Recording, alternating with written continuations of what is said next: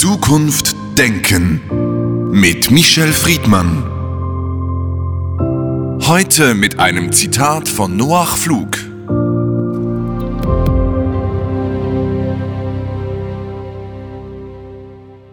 Die Erinnerung ist wie das Wasser. Sie ist lebensnotwendig und sie sucht sich ihre eigenen Wege in neue Räume und zu anderen Menschen. Michel Friedmann, heute am 27. Januar sprechen wir über Erinnerungskultur als Anlass des Internationalen Holocaust-Gedenktags. Diese Erinnerungskultur, gerade im Zusammenhang mit dem Holocaust, ist sehr institutionalisiert. Was ist eine gute, eine richtige, eine wirksame Erinnerungskultur? Hier müssen wir unterscheiden zwischen der individuellen und der kollektiven Erinnerungskultur. Die Erinnerung ist, jedenfalls wenn wir über die Shoah reden, bei den Opfern tief schmerzhaft. Es sind Lebenswunden, es sind Existenzwunden, es geht um Vernichtung und Tod, es geht um Kränkung, es geht um Familien. Auf der Täterseite ist die Erinnerungssehnsucht geringer, denn sie ist wiederum verbunden, hoffentlich und jedenfalls kann man das erwarten, mit Scham, mit Schuld, aber auch mit Verantwortung. Das heißt, wenn wir über Erinnerungen beim gleichen Kontext reden, erleben wir schon wieder die unterschiedlichen Perspektiven, die mit einem Thema oder mit dem Kontext zu tun haben.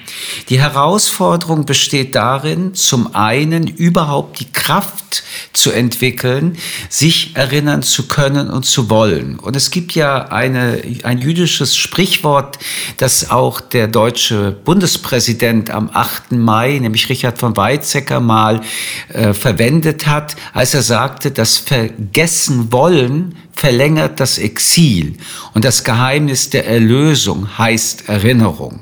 Aber ob Erinnerung wirklich Erlösung bedeutet, ist wiederum eine Frage, die man sehr ernsthaft stellen kann. Zudem muss man sich daran erinnern, dass jede Erinnerung in jedem neuen Erinnerungsprozess zu neuen Erinnerungen führt. Denn in der Gegenwart, in der ich mich erinnere, erinnere ich mich auch mit dem Bewusstsein der jeweiligen Gegenwart, in der ich bin. Eine letzte Bemerkung zu Anfang. Erinnern ist ein kognitiver, aber auch ein emotionaler Prozess. Das heißt, viele Menschen sind in der Lage, sich unangenehme Dinge, wenn überhaupt, zu erinnern im Sinne einer sachlichen, inhaltlichen Erinnerung, aber die Brücke, den Kabel der emotionalen Betroffenheit, der Empathiefähigkeit mitzuentwickeln, fällt jedenfalls bei äh, Prozessen wie der Shoah äußerst schwer. Die Täter haben sich nicht erinnern wollen. Im Gegenteil, sie haben die Verantwortung, ihre Beteiligung, ihre Mittäterschaft, ihr Mitlaufen für und während der Shoah am liebsten verdrängt und deswegen sprach auch der große jüdische Schriftsteller Ralf Giordani von der zweiten Schuld in Deutschland, ich würde auch sagen in Österreich und anderswo, wonach 1945 die Menschen statt sich zu erinnern, Legenden geschaffen haben, denn auch das ist ein Gnadenakt des Gehirns. Es versucht zu verdrängen, was unerträglich ist. Und diese Verdrängung der Täterseite ist leider, ich sage im doppelten Sinn leider sehr gut gelungen. Leider Erstens, weil die Opfer einen Anspruch gehabt hätten, dass man sich erinnert, was die Täter ihnen angetan hat. Leider aber auch für die Täter selbst, denn Verdrängung ist eine Fortsetzung der Vergiftung. Sie haben zwei Gruppen benannt, die Täter und die Opfer. Es gibt noch die dritte Gruppe vielleicht, nämlich die Gesellschaft, an die die Erinnerung adressiert werden soll. Gerade die Erinnerung in Zusammenhang mit der Shoah ist ja nicht nur Selbstzweck, sondern vor allem auch steht sie unter dem Primat nie wieder. Wie kann man eine nächste, eine Generation, die weder Schuld noch Opfer-Dasein hat, erreichen, sodass dieses nie wieder funktioniert? Weil wir in unserer Gegenwart, lieber Herr Kugelmann, wieder Opfer und Täter werden. Weil das Thema ein universelles Thema ist. Die Shoah war einzigartig im Sinne einer Lösung von rassistisch judenhassenden Konzepten sollten. Aber dass wir mit Vorurteilen, mit Stereotypisierungen, mit Hass auch in unserer Gegenwart zu kämpfen haben, das ist eigentlich die Brücke, warum Erinnerungsarbeit notwendig ist. Und die Brücke hat damit zu tun, dass wir zwar am 27. Januar die Befreiung des Konzentrationslagers Auschwitz gedenken, also dem furchtbarsten Endpunkt der Rassentheorie, des Rassenwahns, der Endlösungsfantasie der Nazis, aber das Endpunkte, Anfangspunkte der Gewalt haben. Und die Anfangspunkte der Gewalt, wären sie unterbrochen worden im Dritten Reich, dann hätte es den Endpunkt nicht gegeben. Diese Lehre gilt für heute genauso wie für damals. Und deswegen ist Erinnerungsarbeit auch politische Arbeit, Bewusstseinsarbeit, die uns in unserem heutigen Verhalten hilft. Wir sprachen in den letzten Jahren darüber, dass die Zeitzeugen sterben. Und es ist nur noch eine ganze kurze Zeit, wo wir sie zur Verfügung haben. Wir sind aber heute die Zeugen unserer Zeit. Und eines Tages wird man uns fragen, was habt ihr getan? Wenn man sich die Welt anschaut, auch die europäische Welt, dann stellt man fest, dass wir viele Anfänge nicht abgewehrt haben, also tatsächlich in der Erinnerungsarbeit, und das ist mir wichtig, die gleichzeitig ja eine Lernchance ist, nicht ausreichend gelernt haben. Wir sind 75 Jahre nach Ende des Zweiten Weltkrieges. In der ersten Phase gab es ja auf allen Seiten sehr viel Verdrängung. In der Zwischenzeit, gerade in Deutschland, ist das Thema sehr weit aufgearbeitet worden. Es gibt Denkmäler, pädagogische Programme, Museen. Wo stehen wir in dieser Erinnerungsarbeit und was fehlt noch? Ich widerspreche, in Deutschland ist immer noch nicht ausreichend aufgearbeitet worden und in anderen Ländern auch nicht. Im Gegenteil, man merkt, dass wir jetzt erst langsam anfangen, auch in die Tiefe zu gehen. Die Schwierigkeit besteht nur darin, dass diese 75 Jahre, von denen Sie sprechen, von eben mehr Verdrängung, von Legendenbildung, von Vertuschen und sich nicht mit etwas beschäftigen, so geprägt ist, dass wir jetzt einen großen Nachholbedarf haben. Um was es aber gehen wird, ist, und das ist mir sehr wichtig, die Erinnerungsarbeit ist keine nur rückwärts blickende, sondern sie ist eigentlich eine primär gegenwärtige und zukünftige Arbeit. Kann man Dinge verhindern? Kann man aus Geschichte lernen? Kann man Prozesse erkennen, wo Intervention nötig ist? Sind solche Sätze wie nie wieder während den Anfängen erträglich, wenn man weiß, dass der europäische Antisemitismus wieder Höhepunkte erreicht, wenn man weiß, dass Synagogen angegriffen werden, wenn man weiß, dass jüdische Institutionen von der Polizei bewacht werden müssen? Ja, warum? Weil es einen Linksextremen, einen islamistischen, aber primär einen rechtsextremistischen Judenhass immer noch gibt. Also wie viel ist wirklich gelernt worden? Und wenn wir über andere Rassismen reden, wenn wir sehen, dass sogar diese Judenhass und rassistische Narrative in Regierungsverantwortung mitgetriggert werden, dann ist das ein Hinweis, dass unsere Erinnerungsarbeit auch und gerade in Deutschland, aber nicht nur dort, nicht ausreichend die Ursachen dessen, warum wir uns erinnern, nämlich dass Auschwitz möglich war, möglich sein könnte, vielleicht auch in der Zukunft wieder ähnliche Dinge passieren, abgearbeitet haben. Und was heißt das dann ganz konkret das ritualisierte Erinnern hat sich noch nicht in die Tiefe bewegen können, wenn man ihnen zuhört. Das heißt, all diese Probleme, die es ja noch gibt, konnten mit der Erinnerungsarbeit nicht gelöst werden oder nicht endgültig gelöst werden. Was fehlt noch, dass genau diese Extremismen, dieser Antisemitismus, dieser Rassismus weniger wird? Ich bin ein Anhänger auch aber nur auch des ritualisierten Erinnerns. Es ist wichtig, dass Staaten, Gesellschaften repräsentiert, beispielsweise im Bundestag und in anderen offiziellen Institutionen, sich dazu verpflichten, sich während eines solchen Erinnerungstages öffentlich zu bekennen. Und zwar nicht nur zu der Verantwortung der Vergangenheit, sondern auch für die Konsequenzen der Gegenwart. Nur wenn wir über Erinnerung reden, müssen wir einen Augenblick dann doch über das Gedächtnis sprechen.